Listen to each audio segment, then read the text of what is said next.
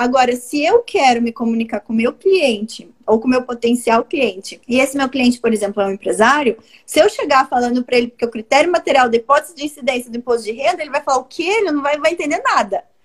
São três as habilidades que formam o tributarista do futuro: técnica tributária, inteligência de negócios com uso de tecnologia e clientes.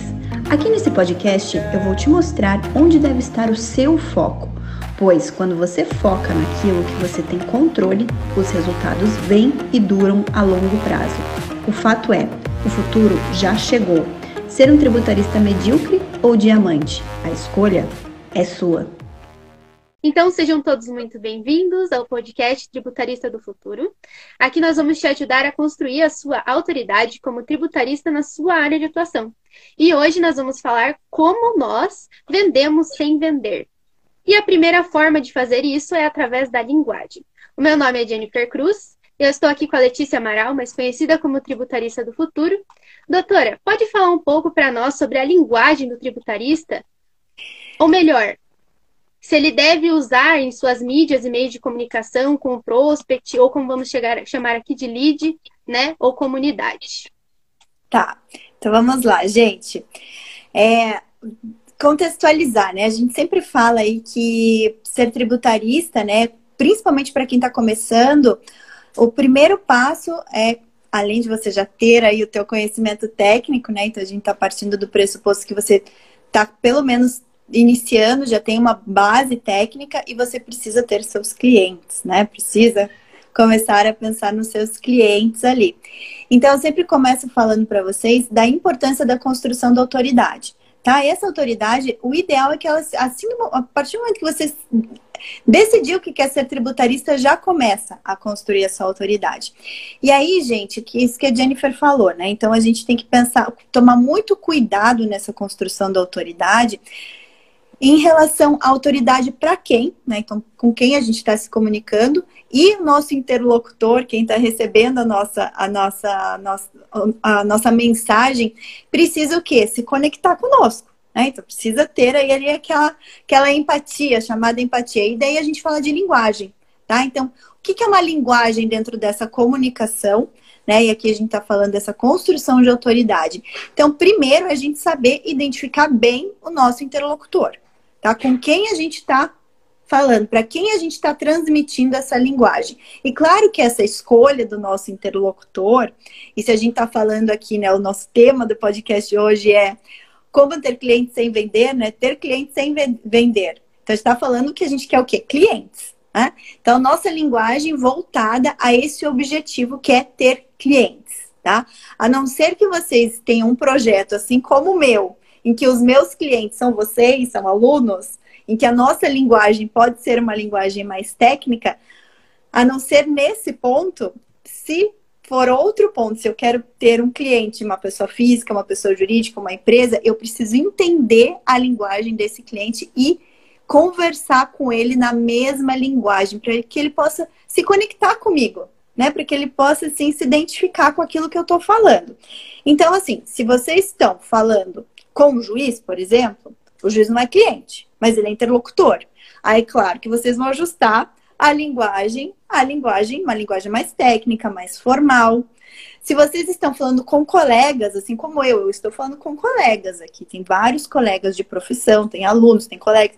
Então, eu posso falar de linguagem mais técnica. Se eu chegar aqui e falar, ah, o critério material de hipótese de incidência do imposto de renda, vocês vão, a gente vai estar tá se comunicando aqui, a gente vai estar tá se conectando. Já não estou me conectando com a Jennifer, ela já fez uma cara assim. com a Jennifer eu já não estou me comunicando mas com vocês eu estou me comunicando. Agora, se eu quero me comunicar com o meu cliente ou com o meu potencial cliente, e esse meu cliente, por exemplo, é um empresário, se eu chegar falando para ele que o critério material de hipótese de incidência do imposto de renda, ele vai falar o que? Ele não vai, vai entender nada. Né? Não vai entender nada, assim, já, a gente já não criou aquela, aquela conexão, então eu já não me comuniquei bem com ele. Então, esse, o primeiro passo realmente é a gente tem que pensar na linguagem do nosso interlocutor para que a gente ajuste a nossa linguagem à linguagem dele. Isso é o primeiro passo, muito importante. Verdade. Ali eu falei um pouco sobre comunidade e leads, né? Você pode explicar um pouquinho para a gente o que, que é isso, para o pessoal entender melhor, né? A gente costuma hum. falar, a gente costuma utilizar três palavrinhas aqui quando a gente vai falar né, dos nossos interlocutores ou numa linguagem voltada à obtenção de clientes, tá, pessoal? Então a gente fala da nossa audiência, pode falar da nossa audiência, ou a nossa, ou, né, esse grande número das pessoas com quem a gente está se conectando, a nossa audiência, tá? a partir do momento que eu vou, vou criando uma audiência mais recorrente, que eu vou me comunicando bem com essa audiência, eu posso estar tá voltando a criar uma comunidade. Mas não necessariamente essa comuni comunidade, no primeiro momento, ela pode se tornar. É meu cliente, né? É só alguém, um grande número de pessoas que está se interessando pela minha linguagem. A partir do momento que eu quero ver o, o, grau de aderência dessa minha comunidade à, minha pessoa, ao que eu tô, à forma que eu estou comunicando, eu posso, por exemplo, disponibilizar um material em que essa pessoa ela vai se sentir confortável em me deixar o e-mail dela, o nome e o e-mail. A partir desse momento, essa pessoa, que aí a gente pode estar falando de um empresário, pode estar falando de alguém dentro de uma empresa, deixou, deixou uma linha de comunicação mais estreita, a essas pessoas se tornou meu lead tá? Tá dando uma grande base. Eu gosto de, de falar assim, né? É, eu gosto da, da grande.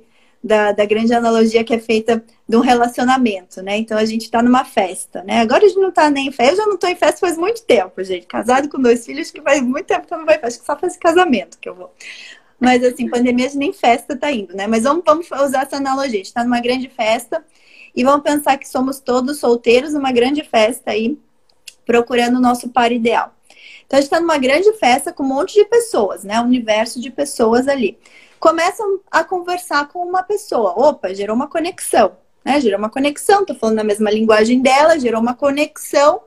Mas calma aí, mas eu quero continuar aquele relacionamento com aquela pessoa, né? Então vamos pensar que tá gerando uma conexão boa. Se ela vai embora da festa e eu não tenho nem o telefone, nem o nome dela, rompi aquela conexão. Foi embora. Ah, legal, passou por aqui, Vamos pensar que alguém está passando por essa live, achei interessante, vou entrar aqui, depois foi embora e nunca mais voltou.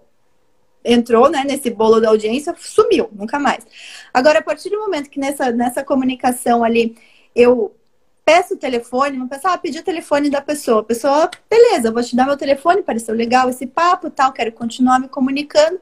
Então, ali deu o telefone, a pessoa se tornou lead. Vai continuar o relacionamento, o relacionamento mais próximo. Então, eu vou passar a me comunicar de uma forma mais próxima com essa pessoa.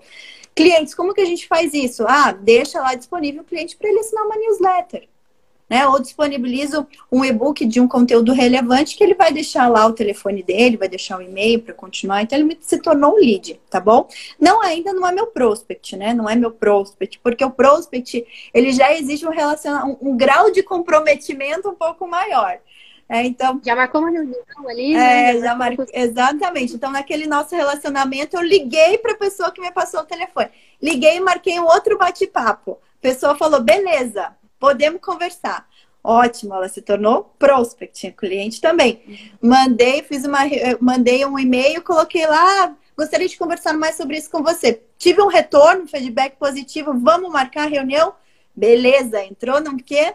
Lá na minha prospecção. Ele deixou de ser só meu lead e se tornou o meu prospect. Então, isso é bem importante que a gente tenha é, é, em mente bem essa diferença, né?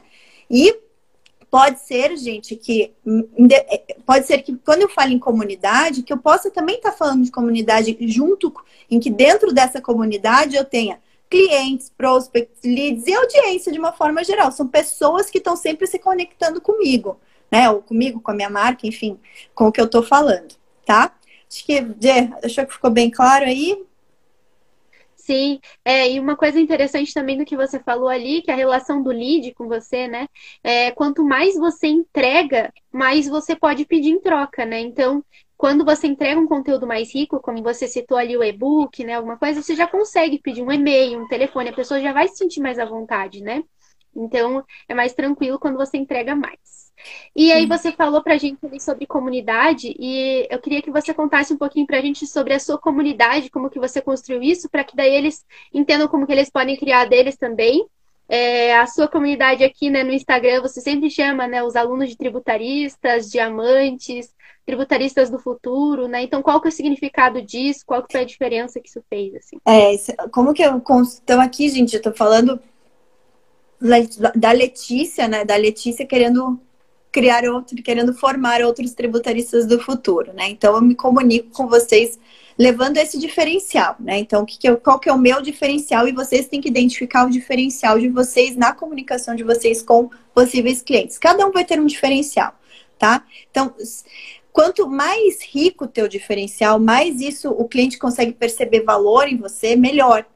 Te diferenciar do volume de pessoas que tem aí nesse nosso universo global, melhor. Então, como que eu usei isso? Vamos trazer para minha realidade aqui nesse canal com vocês eu vendo o tributarista do futuro. O que, que é o tributarista do futuro? Né? É um profissional diferente do tributarista. Então, eu costumo falar, você tem o tributarista medíocre, o mediano, normal, e o tributarista diamante, né? Que é aquele tributarista que tem um valor a mais. Ele tem, ele é visto pelo cliente como um diamante. E aqui o que eu quero é que vocês vivenciem isso, né? Que, que o cliente veja vocês como realmente um profissional raro, porque entrega muito valor, né, para ele. E, e, essa, e, e eu criei esse, essa minha comunidade de tributaristas do futuro, profissionais que querem ser diamante para os seus clientes, ou tributaristas de inteligência de negócio, que é o, que gente, é o grande diferencial, né? O, o tributarista aqui vai além, né? Ele tem um plus. Ele não é só o tributarista que entende ali muito bem de direito tributário, muito bem de contabilidade tributária. Não, ele entende de negócio. Ele olha o cliente, ele consegue ver estratégia no negócio do cliente, ele entende da inteligência de negócios, né? Então, é, é um tributarista, ele é mais valioso. Né? Ele, por isso que a gente, por isso que eu sempre falo meus diamantes em lapidação. Então, eu criei esse elo de, é, de conexão com vocês. Vocês também, dentro da linha de comunicação com potenciais clientes, vocês precisam perceber onde vocês vão conseguir pegar esse diamante que está ali em vocês e aplicar na comunicação de vocês com o cliente. E aí vocês vão construindo uma comunidade. Hoje eu tenho a minha comunidade mesmo de pessoas que se conectam com essa visão do tributarista do futuro e nós temos uma comunidade fechada no Facebook de tributaristas, né, de pessoas que estão com essa mesma visão ali, esse mesmo foco de também entrarem nesse movimento e se tornar tributarista do futuro, é, realmente levando estratégia. Oh, o Clever são um dos nossos diamantes em lapidação constante lá que está na comunidade. O Pedro Ivo também apareceu aqui, já, já comentou. Mas é isso, né? O cliente ele vê o, vê o profissional tributarista como alguém muito estratégico para o negócio dele. Por isso que é diamante, né? E não vai ser um tributarista medíocre que vai conseguir fazer isso com o cliente. Precisa realmente ter um plus. Sim. É, você falou aqui da comunidade, né, e da linguagem. Isso é esse tipo de coisa é muito importante para ativar um gatilho mental, que é o gatilho mental da reciprocidade.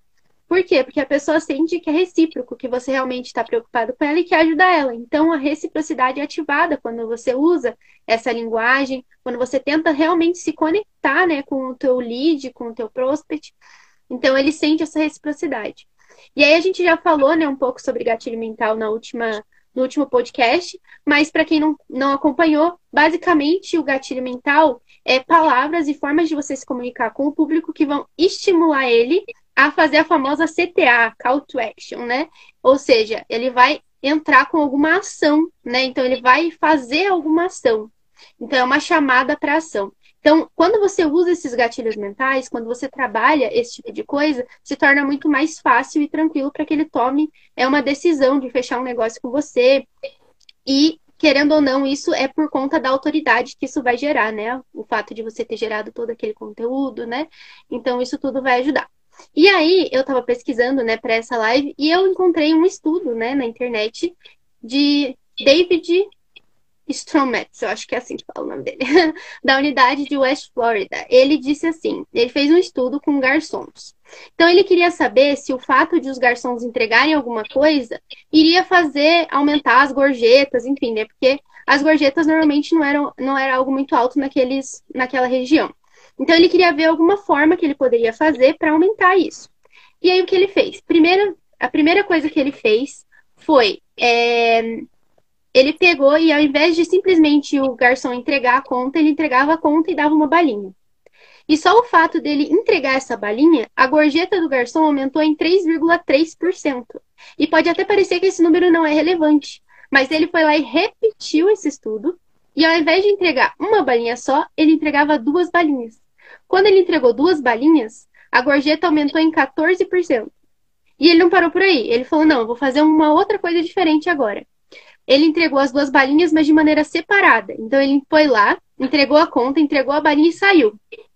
Aí ele voltou, entregou a outra balinha, falando assim: Olha, eu não ia entregar, mas para sua mesa eu vou fazer diferente e vou entregar essa daqui também. Então, é, isso aumentou em 23% as gorjetas. Então, por que que isso aconteceu? Tem três conclusões que a gente pode tirar desse estudo. O primeiro é o gerar a reciprocidade ali. Quando você entregou algo de valor para a pessoa, né? Afinal, aquela balinha fez o cliente se sentir único, né?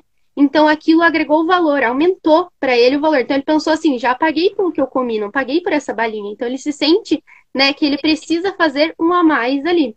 O segundo é que se você aumentar o valor percebido em relação à expectativa, ou seja, quando ele entregou aquelas duas balinhas, né, é, não era algo que o cliente esperava, né? Então isso gerou é, essa expectativa, aumentou a expectativa do cliente. E terceiro que se você oferecer algo personalizado, isso tende a aumentar ainda mais, que foi quando ele pegou e falou, isso aqui é para você, né? Por você, não foi, né, não fiz por outras pessoas, foi por você. Como você acredita que o, que o tributarista poderia aplicar essas três lições do estudo com o seu público?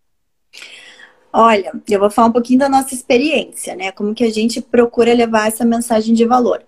E ali, gente, olha que interessante, né? Então, só captou, a, a Dia fez alguns comentários bem interessantes que vale a pena a gente recapitular. Primeiro, gatilho mental. Né? Então, gatilhos mentais são técnicas né, que se utiliza na comunicação para a gente gerar essa, essa, essa conexão com o nosso público, né? Com o nosso público, o nosso futuro cliente, possivelmente, que é o que a gente também tem essa intenção aí. É, a, a Jennifer comentou do, de um gatilho é um gatilho mental específico que chama gatilho da reciprocidade. Existem diversos gatilhos mentais, tá? É, o gatilho mental da, da reciprocidade é justamente isso, que a gente entrega alguma coisa para nossa audiência pensando no bem da audiência. Então, é, é parte desse sentimento altruísta mesmo, tá? Então, assim, a gente entrega sem receber nada em valor, nada em troca. Então, não é, um, não é uma relação comercial, né? É, um, é um, algo realmente que a gente está preocupado, a gente está querendo levar. Isso é importante porque a gente se posiciona, né? Claro, a gente vai fixando a nossa autoridade, a gente leva algum conteúdo nosso que pode ajudar é, ou a sanar uma dor ou a ajudar aí no anseio, no desejo da nossa audiência, né? Da nossa audiência e para fazer com que essa audiência, num futuro, se torne né, nosso cliente. Então aí ela comentou é, desse de um exemplo prático desse gatilho da reciprocidade, que é quando você dá sem receber nada em troca e você dá, entrega algo de valor. O que, que a gente faz utilizando redes sociais, tá? Quando a gente está aqui entregando algo de valor para vocês, né, a gente está entregando um conteúdo, algo, e por isso que no planejamento de conteúdo é bem importante você pensar duas coisas, dores e anseios do teu potencial cliente. E e fazer o teu planejamento de conteúdo, tomando cuidado com a linguagem, mas fazer o teu planejamento levando isso para o teu cliente, levando algo que realmente vai, vai agregar para ele. Por quê? Porque a retribuição, é, é, por mais que você não peça isso em troca, aí que vem o vender sem vender. Ele, o, o cliente ou o potencial cliente, ele se sente na obriga, meio que na obrigação de te retribuir de alguma forma. E foi isso que aconteceu aí nesse exemplo do garçom. Né? Então, o garçom ele não tinha a menor obrigatoriedade de dar uma balinha. No máximo, ele tinha aí um dever de prestar bem, né, de prestar um bom serviço para o cliente. Né? Assim, o mínimo que ele tem que fazer é atender bem o cliente. Mas ele foi além, ele entregou algo a mais. Né? Ele entregou uma balinha. Beleza. O que, que qual foi a reciprocidade? Aumentou ali a questão da gorjeta dele. É, a partir do momento que ele entregou duas balinhas, então ele deu bem, né? Entregou mais valor ali, por mais que não tenha muito valor financeiro isso, né? É o gesto, né, que contou. Aí já imagina, de 3,3% para 14%, né? Então aumentou muito. E a partir do momento que ele, nessa entrega de valor, ele ele usou algo assim personalizado para aquele cliente, então ele se preocupou individualmente com aquele cliente, aí que a, a gorjeta, né, o, o gatilho veio, veio ainda, né, o retorno foi maior para ele. Então, quando a gente vai fazer isso na nossa, na nossa profissão, ah, meu trabalho é de excelência. Gente, o mínimo que vocês têm que ter que prestar um serviço de excelência para o cliente de vocês, tá? Mas o cliente ele precisa ser valorizado, né? Ou, vamos pensar, antes mesmo dele se tornar o seu, o seu, cliente, ele precisa ver que você tem uma preocupação. Então, o que, que eu falo sempre para vocês aqui? Ah, eu quero vender tese. Tese tributária, né? Vou falar o que, é o que vocês mais gostam de falar, tese tributária, né? Assim, muito embora eu já sempre venha com os meus vários parentes aqui, mas vamos falar do tese tributária, que é o assunto que vocês gostam de falar. Ah, quero fazer curso, doutora, quantas teses tributárias existem e tal, relação de teses, quantas teses mapeadas, aí você vai lá e vai fazer uma. É, você vai apresentar, fazer uma apresentação linda de tese tributária para o teu potencial cliente. Você conseguiu, gente. É uma benção quando a gente consegue uma reunião. Você conseguiu marcar uma reunião e despejou 500 teses tributárias no, no colo do teu cliente. Você não se preocupou em identificar se aquela tese se adequa à realidade do seu cliente. Você não se preocupou em verificar se ele já, já tem aquela tese. Você só despejou. Então, olha, olha quantas quantas, quantos erros, né? Vamos pensar assim, quantas coisas que você poderia pensar no valor. Como que você poderia agregar valor? Agora vamos pensar, vamos dar uma segunda chance, né? Ainda no nosso exemplo de tese. É, conseguir a reunião com o cliente. O que, que eu vou fazer? Vou pesquisar aquele cliente, vou pesquisar, olhar CNPJ, olhar se ele tem auto de infração, olhar se ele tem ação judicial, que tipo de ação judicial, eu vou mapear o meu cliente. Aí, beleza. Aí eu vou ver as teses que eu acho que eu posso oferecer para o meu cliente. Eu, vou, eu entendi o negócio dele. Ah, tá. Ele é lucro, ele é simples, lucro presumido lucro real? Beleza. Ah, descobri que ele é lucro presumido. Tá. Qual que é o ramo de atividade dele? Ele importa ou ele não importa? É, ele é serviço ou ele, ou ele é comércio. Ah, ele é comércio, mas ele é comércio importador, comércio atacadista, comércio varejista. Então você vai mapeando o negócio, aí você vai identificar e você vai chegar lá para ele com duas teses, de repente. Porque não é a quantidade que importa, é o resultado que você vai levar para ele. Então você conseguiu mapear pelo menos duas teses que você já tem uma noção do percentual quantitativo que isso vai gerar para ele de retorno. Então vocês conseguem entender a diferença na entrega do valor? É muito diferente quando você despeja ali, ah, uma oportunidade, você só trabalha com uma tese, vai para todos. Isso não gera valor, né? O que gera valor é o cliente, aquele cuidado que você teve. Que você teve já na primeira reunião, você já tratou ele com, com, com essa preocupação. Então aí ele vai conseguir identificar valor, né? É, isso que você falou me lembrou aqui a questão do nicho. A gente fala muito sobre nichar conteúdo quando a gente fala sobre marketing, né? Por quê? Exatamente por isso. É, quando você vai falar de marketing, para você construir a sua autoridade, você tem que construir a sua autoridade baseado em algum conteúdo em específico, né? Não adianta. É, tem muitas pessoas, né, que vêm e falam pra gente assim: ah, eu sou tributarista, é, mas eu também atendo trabalhista, eu também atendo, né, e fala das outras áreas que ele atende. E eu queria que você falasse um pouquinho disso, sobre você nichar o seu conteúdo, qual vai ser a importância disso, né, em relação à linguagem, como que você vai trabalhar com o cliente, com o prospect. É, gente, é importante a gente definir o que, que a gente é, né? Primeiro, o que, que a gente é. é onde que está o nosso foco? Porque realmente, vamos pensar ali, é, tributarista, existem tributaristas que têm uma formação em direito, como é o meu caso, sou uma advogada tributarista. Existem tributaristas que já têm uma que já têm um, uma profissão prévia, contador, é, administrador, economista, alguns que não, que só têm um curso técnico ou só estudou para ser tributarista, né? Vamos pensar alguém que só fez o curso de formação tributarista do futuro. Beleza? Ensinamos tudo sobre ser tributarista lá. Então, ele é um tributarista, com algumas limitações à prestação de serviço. Então, você se posicionar em relação ao que você é efetivamente. Né? Porque é, quando a gente vai estar tá se comunicando com o nosso cliente, a gente confunde se a gente começa a falar de muitos assuntos diferentes. Imagina aqui, gente, eu estou falando com vocês tributário, tá? Então vocês. Daqui a pouco eu começo a falar de direito trabalhista. Ou daqui a pouco eu começo a falar de é, contabilidade, contabilidade de folha de pagamento, só folha de pagamento. Se eu, aí já quebrou aquele elo de conexão, né? E outra, quebrou a tua autoridade, porque a gente não consegue ser bom em tudo. É, assim, pô, se a gente for pegar só no tributário, é só no tributário já é um universo de coisas que a gente precisa saber. Então, assim, se você optou por ser é, tributarista, então você se posiciona como um tributarista. Né? Se, a, se a tua opção é sou um tributarista, vai se posicionar. A questão, isso é o meu, né? Então, beleza, eu sou tributarista e eu quero, aí sim, eu quero entender, eu sou tributarista do quê? De quem? É, aí que vou, com quem eu vou me comunicar? Aí é uma escolha. Quem eu quero atrair para ser o meu cliente? Aí eu vou me comunicar com ele. Aí eu posso fazer estabelecer um nicho de atuação, que é o que a Jennifer comentou. Um nicho de atuação. Então, eu quero ser tributarista de pessoas. Beleza. Ótimo, vou usar uma linguagem para pessoas e tratar as dores ou os anseios de pessoas e o que, que eu, como tributarista, posso ou fazer para amenizar aquela dor ou para fazer com que a pessoa atinja aquele anseio, mas eu vou me comunicar com pessoas. Não, eu não quero ser tributarista de pessoas, eu quero ser tributarista de empresas. Ótimo.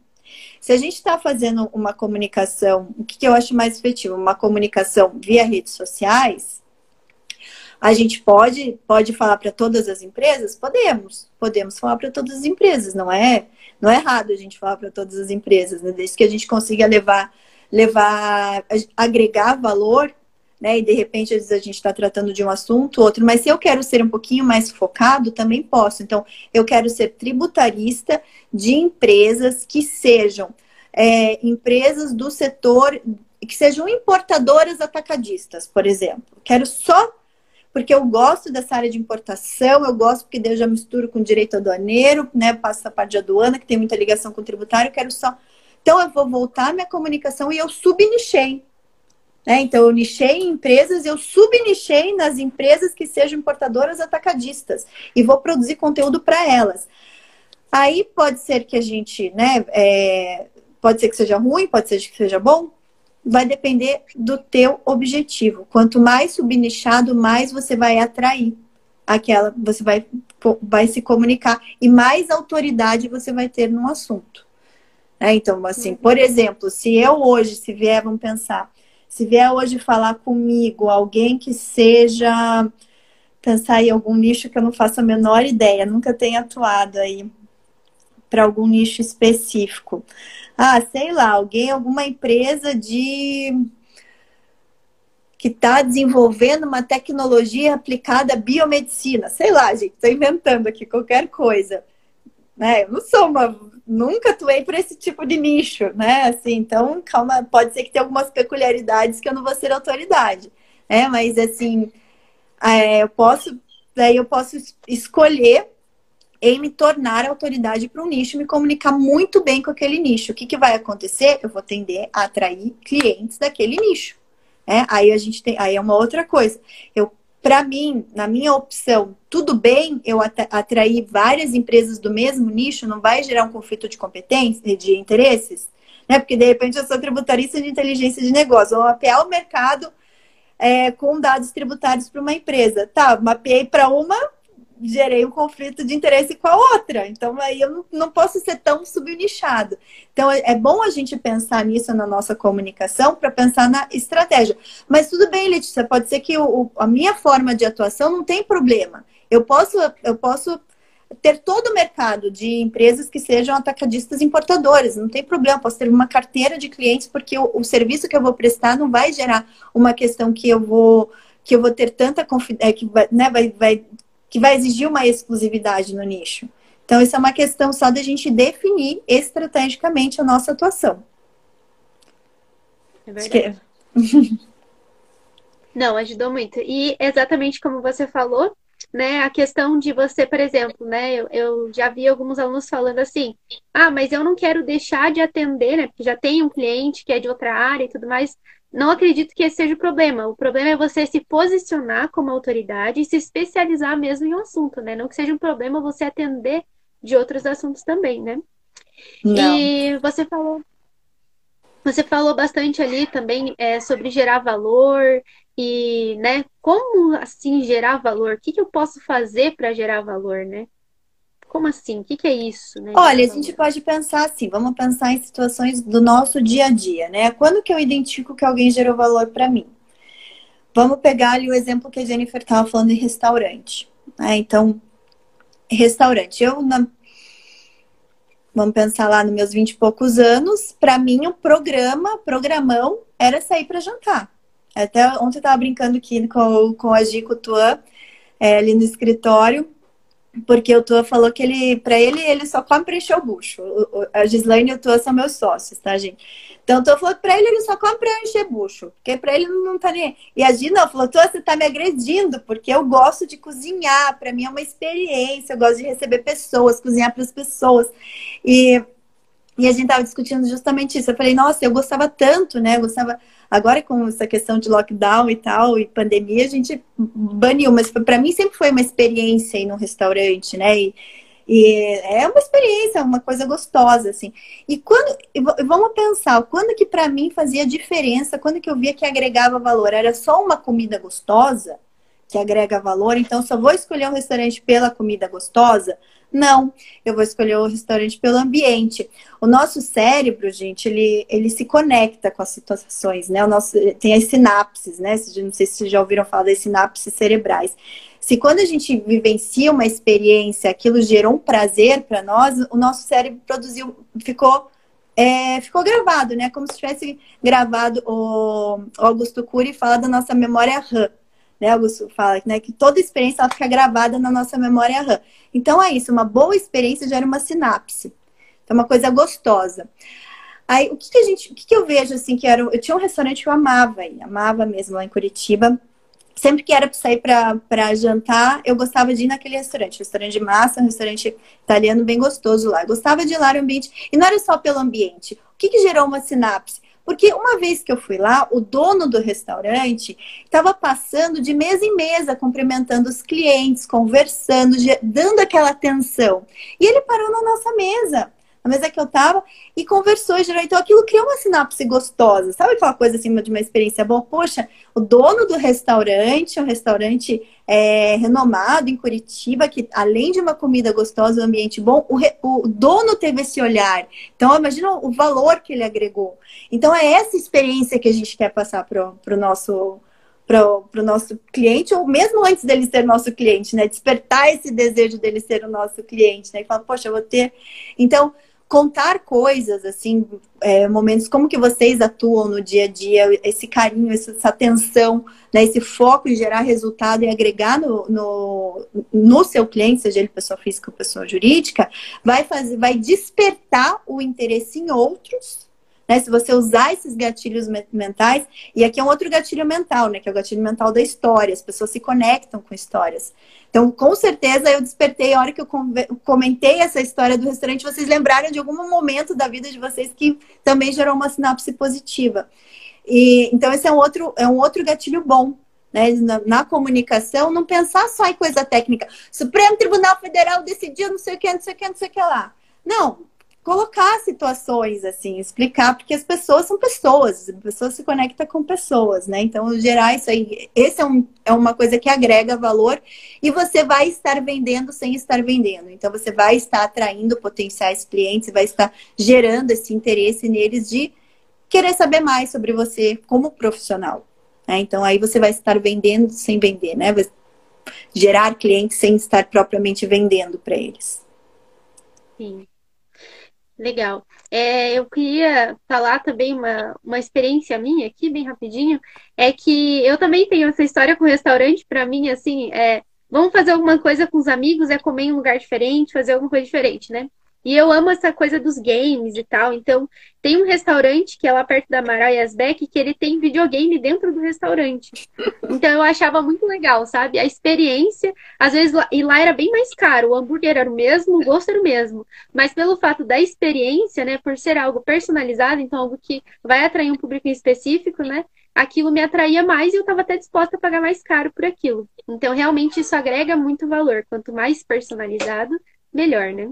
É, e você tocou num, num, ponto importante aí, Gê. Vamos falar aí da questão do valor versus o preço, né? Muita gente vem falando assim, poxa, Letícia, mas ah, eu é tão difícil, o cliente vem e fala e quer negociar honorários. O Daniel Silos, que é um dos nossos mentores lá da comunidade, ele ensina muito bem isso, né? Como a gente não se preocupar na questão de negociar. Então, por quê? Porque primeiro, gente, estrategicamente a gente tem que mostrar o nosso valor. Mostrar o nosso valor, mostrar os nossos diferenciais.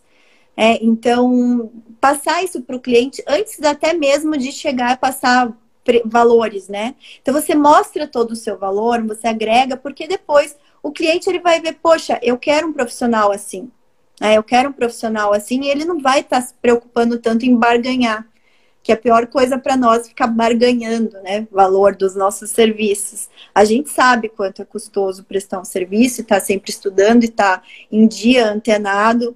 É, está aí acompanhando tecnologia, está acompanhando metodologias, então a gente sabe o quanto, o quanto a gente investe nisso, investe tempo, investe energia, investe dinheiro e, e a gente precisa ser valorizados, que a gente precisa mostrar esse valor também. Né? O cliente precisa identificar esse valor em nós. E aí sim a gente vai poder fugir um pouco dessa questão da, de ficar barganhando preço, né? Que é uma coisa realmente muito chata. Assim é verdade. É, então, né, bem interessante isso que você falou sobre o valor e etc. Realmente entregar um conteúdo rico e, ficar, e pensar realmente na linguagem do cliente que você vai usar, quem é seu público-alvo, quem é sua persona, né? Até onde a gente pode falar um pouco mais sobre isso, sobre público-alvo e persona. É, e isso também tem que se encaixar na realidade dele, né? Como você falou. E é, tem aquela questão de você saber, né, pesquisar anteriormente, como você falou, os hábitos, as crenças, os desafios que, aquela, que aquele seu cliente tem, né?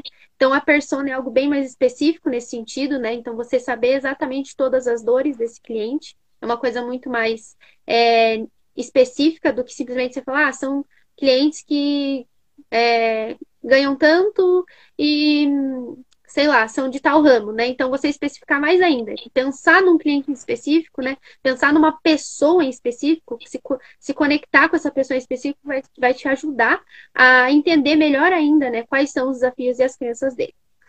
E quando você tiver isso em mãos, você vai entender e conseguir falar exatamente o que aquela pessoa precisa ouvir. E falando um pouco de design, né, que é a minha área aqui, é, não adianta você falar, por exemplo, de previdência, né, e você usar lá uma imagem no seu post ou nas suas comunicações de uma pessoa de terno e gravata, as pessoas de mãos dadas, né, que a gente vê muito por aí, porque o que, que essa mensagem, o que, que essa imagem tem a ver com o seu conteúdo? Então, a linguagem, ela não é só construída pela sua escrita, que muita gente confunde um pouco, né? Não é só a sua escrita, é a imagem, é as formas que você usa, as cores que você usa, a intensidade, tudo que compõe a comunicação, é a forma como você está se comunicando com o seu público, é a linguagem. Então, você tem que pensar nisso para você seguir em todos os seus, é, em todos os seus lugares essa mesma linguagem, né? Isso é importante também. E isso é o que ajuda muito também você a vender sem vender, porque você vai estar tá, é, mostrando ali é, que você realmente entende daquele assunto específico e você está se comunicando com aquela pessoa em específico também. É, também é, a melhor coisa que tem, gente, é quando a pessoa é, a, teu potencial cliente, né? Que é, que é bem isso que a Jennifer falou da tua persona, né? Se você acerta a mão ali na, na comunicação com a sua persona, é como se a pessoa estivesse ouvindo você falar diretamente para ela. Gerou um, um, um, grau de conexão que a pessoa realmente ela se identifica. Fala, não, isso que ela está falando é realmente o que eu estou precisando, é isso que eu quero. É, melhor, melhor dos mundos é quando a pessoa fala, não, é exatamente isso que eu quero, é exatamente isso que eu estou procurando. É aí você já realmente já foi meio caminho andado para essa pessoa se tornar teu cliente. É verdade. Às vezes, né, como a gente falou, a, os tributaristas ali estão mais preocupados em, é, em falar de uma notícia que saiu e etc., mas às vezes o que interessaria mais o cliente era saber como aplicar essa notícia no dia a dia dele. O que, que ele vai ver isso de vantajoso? Qual a oportunidade que ele pode ver? Qual que é a relevância daquela notícia para a vida dele? Né? O que, que aquilo vai impactar, seja de forma positiva, seja de forma negativa, né? Na questão do negativo Aí a gente pode falar, né, do que, por que, que isso tem que gerar um medo, né? Aquele medo assim, ah, não, mas se eu não me preocupar com isso, vai me gerar um, né, vai me gerar um prejuízo aqui. Né? E daí, a hora que você comunica isso, você já, já mostra por que, o, o que, que você está disposto a fazer para ajudá-lo, no sentido né, de evitar que aquele medo dele se concretize. Sim. É bem isso que você falou, né? Não só apresentar os problemas, mas apresentar as soluções, né? Que é muito mais interessante para o cliente. E, bom, então isso acho que essa parte toda que eu falei aqui, que a doutora falou, resume bem o que a gente está querendo dizer com linguagem. Mas eu queria que você desse algumas dicas, doutora, de alguns conteúdos, né? Para que eles podem usar, né? Que sempre existe aquela dúvida, mas como que eu começo? O que, que eu faço? Né? Que tipo de conteúdo que eu apresento? Então, vamos colocar um exemplo aqui, só para eles entenderem bem, né? De um serviço que a gente ensina dentro do BPT Educação, usando então o planejamento tributário. Que tipo de conteúdo que seria interessante, né, para eles publicarem com relação ao planejamento tributário, para eles terem uma ideia? Olha, vamos pensar, planejamento tributário. De repente, se você se. Gente, acho que antes até de pensar, eu já vou voltar no planejamento tributário, mas se vocês estão começando a afirmar a autoridade de vocês, acho que a melhor coisa para começar é vocês se apresentando, tá? Não sei se todo mundo aqui já fez isso, mas às, vezes a gente começa e de repente até a gente mesmo já tem cometido essa falha.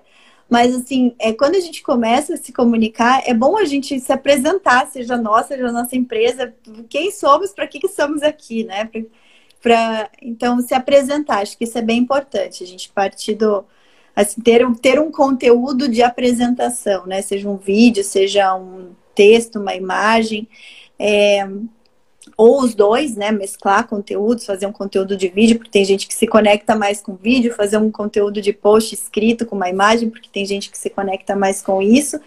E tudo no começo é uma grande, é um grande laboratório, né? É um grande laboratório. Aí, como se você está falando de planejamento tributário, você pode falar um exemplo. E não precisa ser um exemplo seu, que você já, porque você está começando, isso não tem exemplo seu. Mas tá cheio de notícia por aí. Né? Tá cheio de notícia. Vou falar de um caso que não é um planejamento tributário, mas é um caso que está na, tá na mídia aí, né? Questão da, da apreensão do proprietário da Ricardo Eletro, né? Com a questão negador e tal.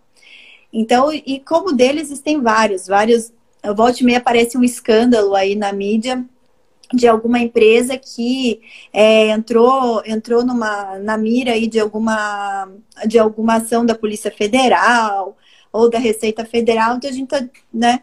O que a gente tem que tomar muito cuidado é da gente se posicionar num caso que a gente não saiba, né? E principalmente para quem é advogado, tem lá no código de ética, né? Bem mais restrito, que veda isso, é, isso é, é proibido, você não pode falar de casos, de casos, se posicionar de, em, em, relação a casos concretos, mas você pode extrair exemplos e, e, utilizar de analogia. Tá? Você não precisa falar o dono da. O que, que eu aprendi? O que, que essa empresa pode aprender com o dono da Ricardo Elétrico? Não é isso, tá? Mas você pode falar de cuidados, né?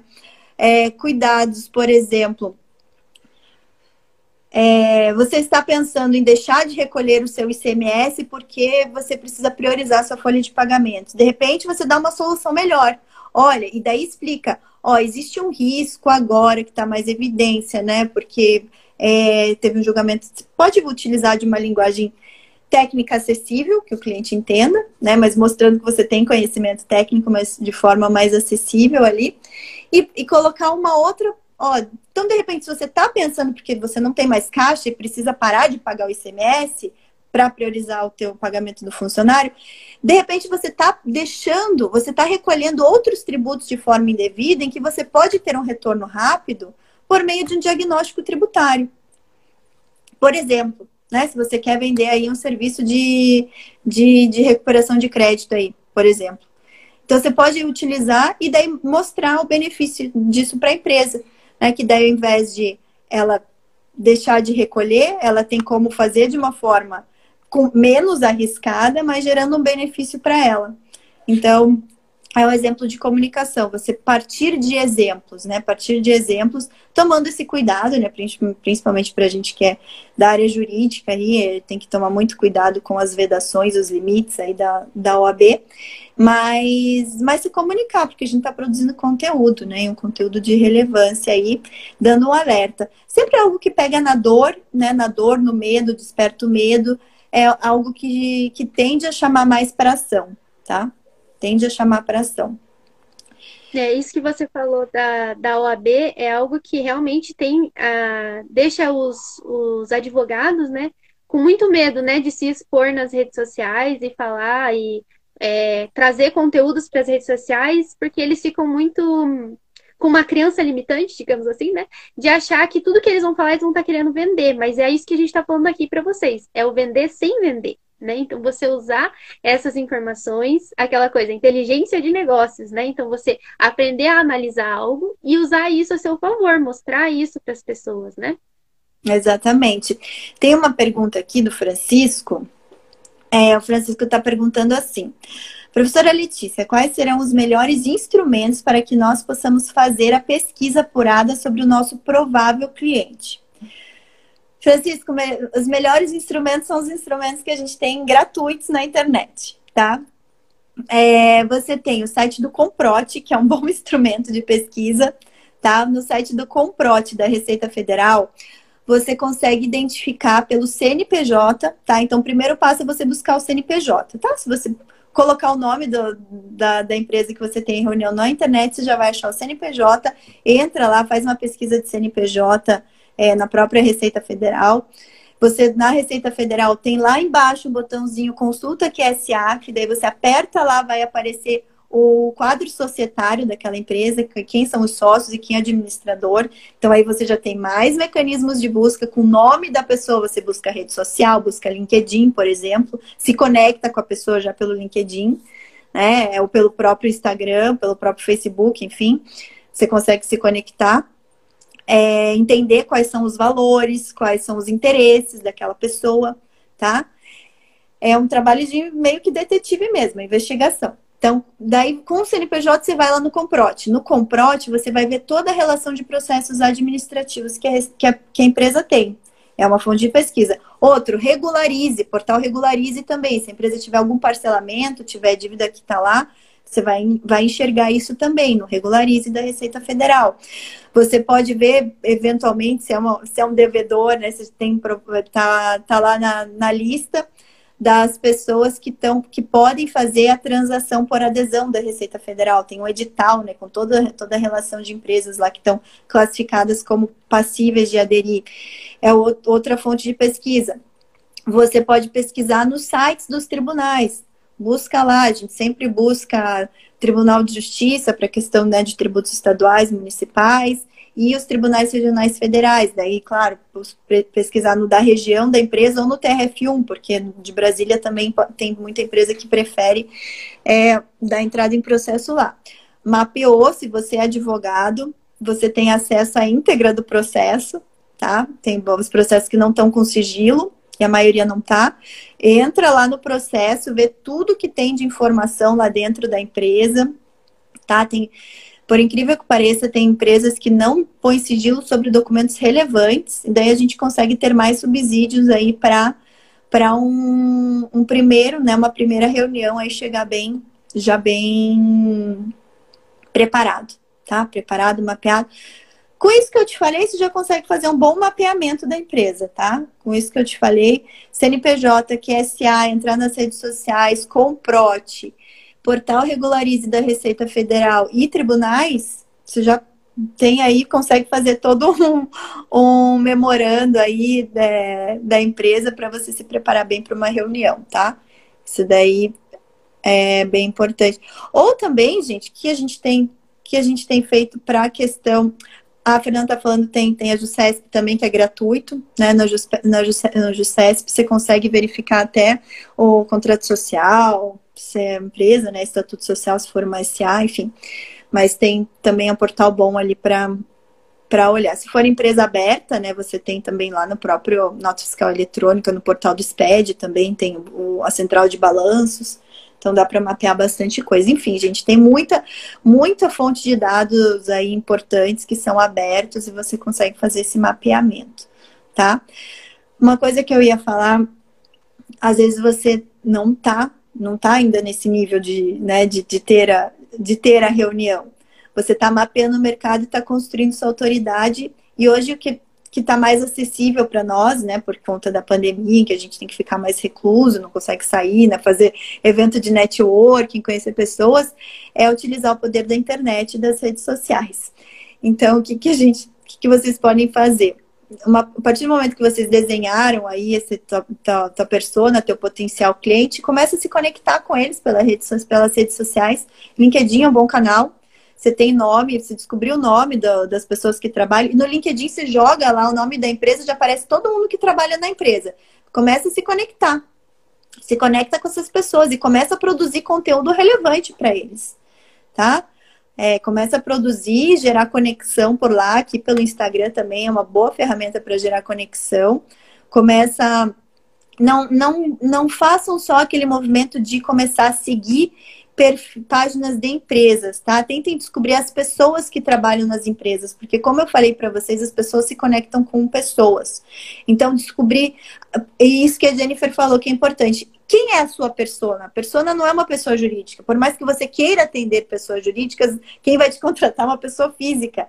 Então, essa é a tua persona. Quem é dentro da empresa que vai abrir o caminho para você ser contratado? Então, é o diretor financeiro? É o gerente de, é o gerente tributário, é o analista fiscal, quem é? É o contador? Quem é que vai abrir? É o próprio empresário, né? Em alguns casos é o próprio empresário. Então, saiba quem é a sua persona, quem você tá, né? Quem é, quem é a sua persona e aí você começa a fazer essa conexão e começa a gerar conteúdo, porque o teu, teu, teu conteúdo vai começar a circular, né? Aí mais para frente a gente começa a entrar em mais detalhes, né, de, de como poder fazer esse, esse conteúdo chegar para as pessoas certas, mas hoje acho que a gente não vai ter tempo. Nosso tempo já está acabando aqui. Então, gente, se alguém mais tiver alguma dúvida, esse é o bom de quem participa aqui online, né, que pode aproveitar para escrever suas dúvidas aqui no chat. Para quem vai ouvir isso em podcast, então tente participar online na próxima vez para poder tirar suas dúvidas também aqui ao vivo. Então fica um tempinho para quem quiser tirar alguma dúvida. Enquanto isso, eu queria que a doutora falasse também um pouquinho só sobre o tributarista, porque tem uma, uma, uma crença limitante também. Crença limitante nada mais é do que um pensamento que te impede a tomar uma ação, né? Então, algo que te restringe, né? Você acredita naquilo e daí começa a falar, começa a se afastar do objetivo, né? Então, uma crença limitante. Algumas pessoas têm a crença limitante sobre tributarista ser advogado. Como a gente falou um pouco de OAB aqui, eu acho que você podia falar um pouco disso, porque, por exemplo, eu acho que eu sou uma tributarista também, né? Eu falo com tributaristas, só que voltado para o marketing, né? Voltado para design, enfim, então é, também sou uma tributarista. Falar um pouquinho disso para gente.